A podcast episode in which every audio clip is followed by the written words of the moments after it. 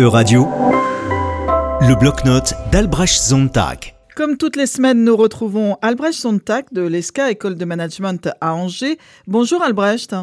Bonjour Cécile.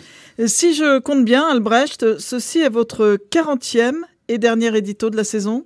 Le compte est bon, mais quelle saison mouvementée que c'était. Elle a commencé avec la fin du règne d'Angela Merkel et à relire ma chronique du 23 septembre intitulée Incertitude allemande, j'ai vu plus juste que je n'aurais pensé quant au bouleversement à venir. Et depuis février, euh, cette chronique est dominée par les nombreuses conséquences de l'invasion russe en Ukraine.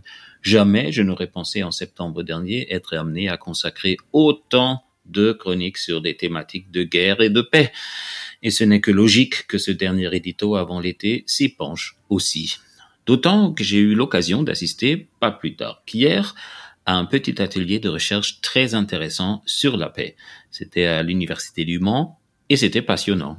Alors il faut nous en dire plus, euh, Albrecht. Elle dit quoi sur la paix, la recherche académique?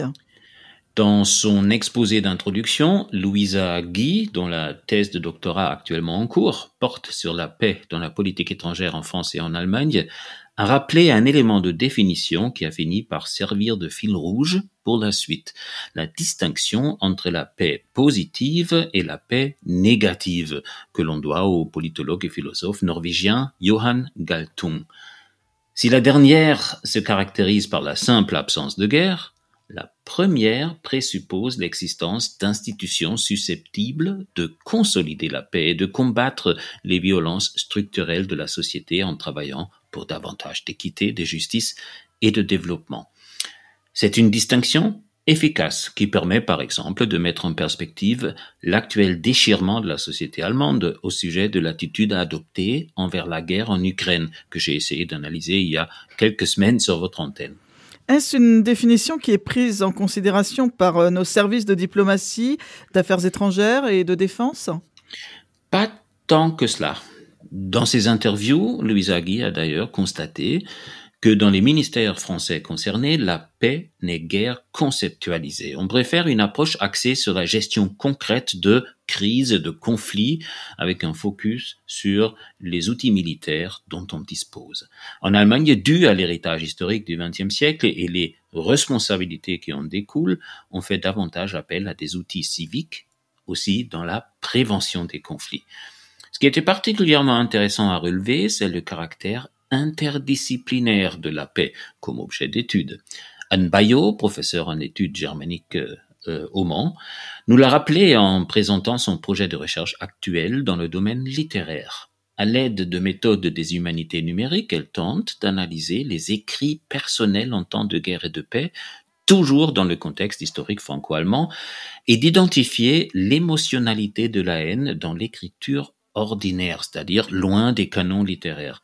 En épluchant ses écrits subjectifs sur des événements politiques et en cherchant à comprendre à quel point ils sont manipulés par des discours officiels, elle en est venue à retourner la question et à se demander en quoi la paix est révélatrice plutôt que toujours chercher du côté de la guerre.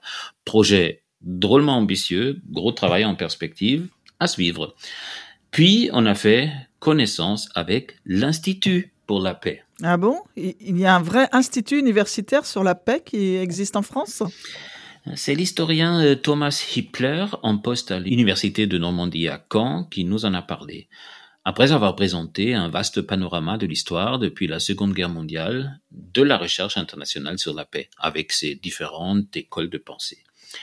Le nouvel institut qu'il a évoqué est pour l'instant davantage un réseau sous forme de structure associative qui a pour but de créer un champ académique et de faire le lien entre une approche scientifique de la paix et les instances gouvernementales et encore la, société civile. C'est un début, c'est prometteur, surtout dans le cas où d'autres initiatives de ce type, locales ou en réseau, s'y joindraient. Je ne serais pas surpris, et les collègues présents étaient d'accord sur ce point, si les interrogations académiques sur la paix trouvaient dans les années qui viennent une place plus importante parmi les appels à projets dans les programmes de recherche européens. Et nous comptons sur vous pour euh, nous tenir au courant. Et puis bien sûr, euh, Albrecht Jantac, nous comptons sur vous à la rentrée de septembre. Euh, d'ici là, je vous souhaite bonnes vacances. Merci Albrecht Jantac.